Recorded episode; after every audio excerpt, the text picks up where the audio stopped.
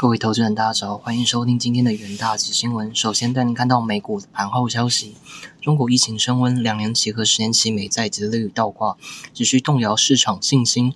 华尔街认为，高通膨数据和关键财报季开始做好准备。美股周一普遍疲弱。苹果等科技股一路下杀，推特股价因马斯克拒买而血崩。中国封城隐忧重挫特斯拉。中国电动车概念股，中国监管单位上周对阿里巴巴、腾讯等中企开发，拖累中概股科技股走势。此外，澳门因疫情扩大，两两年多来首次关闭所有赌场。令博彩股普遍血染，美股四大指数中场全数收黑，道琼微跌一百六十四点三一点，标普收黑一点一五 percent，费半大跌二点四六，纳指重挫二点二六 percent，终止连续五个交易日的升势。震惊消息。美股财报季以大型银行拉开序幕，摩根大通、美国银行周四公布财报，接着贝莱德、花旗和富国银行周五公布，加上周三发布的消费者物价指数 CPI，要将提供投资人一探后市经济线索。华尔街认为，尽管标普成分股企业财报通常超出预期，但 FactSet 预估企业利润成长将至二零二零年第四季来最为缓慢。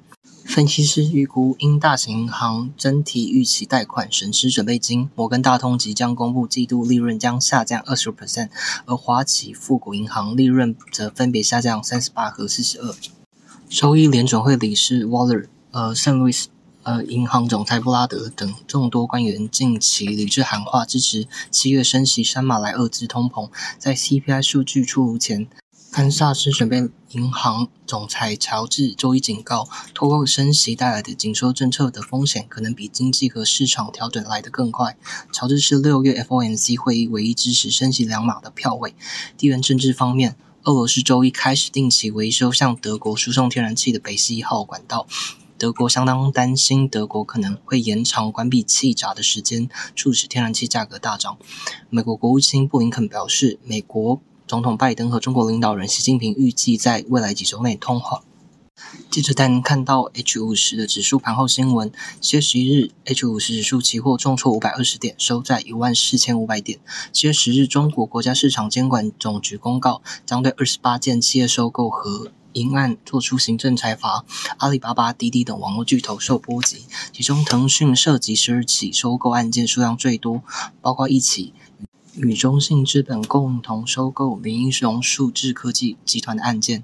七月十一日，新冠 Omicron 病毒变异亚型入侵上海，上海市新冠疫情防控小组发布消息，今日该市连续报告多例本土阳性感染者，存在疫情社会传染潜在风险，宣布再次大规模与相关区域进行三天内两次全员核酸检测。美国商务部正研究禁止向生产十四纳米或以下先进晶片的中国厂商出口生产设备。美国同时计划允许向其他生产先进程度较低的半导体厂商出口制造设备，以确保晶片供应。元大期研究团队认为，中国疫情防控风险上升，跌破月线支撑，交易量萎缩，市场观望气氛浓厚，短线 H 五十期货走势偏空。接下来进到三分钟听股期的部分。首先，长荣期货的部分，长荣行六营收一百一十点六六亿元，年增是三点六，已连续三个月营收达一百一十亿元。长荣航空回违二十五年后再次开辟欧洲新航线，本次新增米兰和慕尼黑等两个直飞新航点，让欧洲航网的布局更完善，成为。台湾布局欧洲航点最多、航班最密集的航空公司，元大企研究团队认为，各国陆续松绑边境限制，而台湾再度放宽回国入境隔离天数，看好疫情过后将掀起一波出国潮。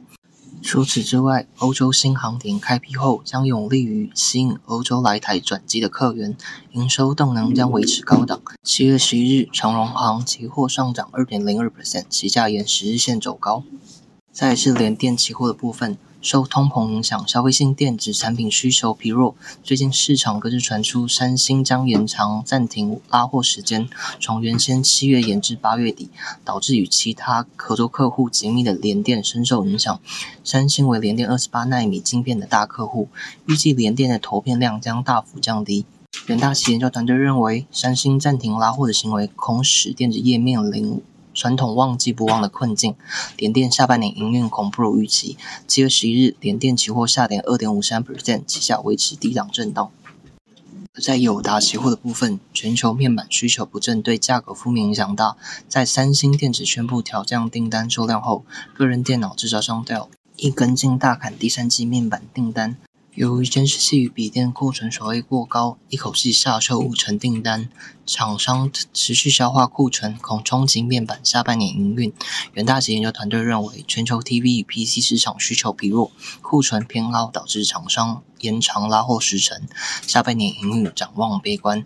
七月十一日，友达期货下跌四点八四 percent，期价碰到十日线后转折向下。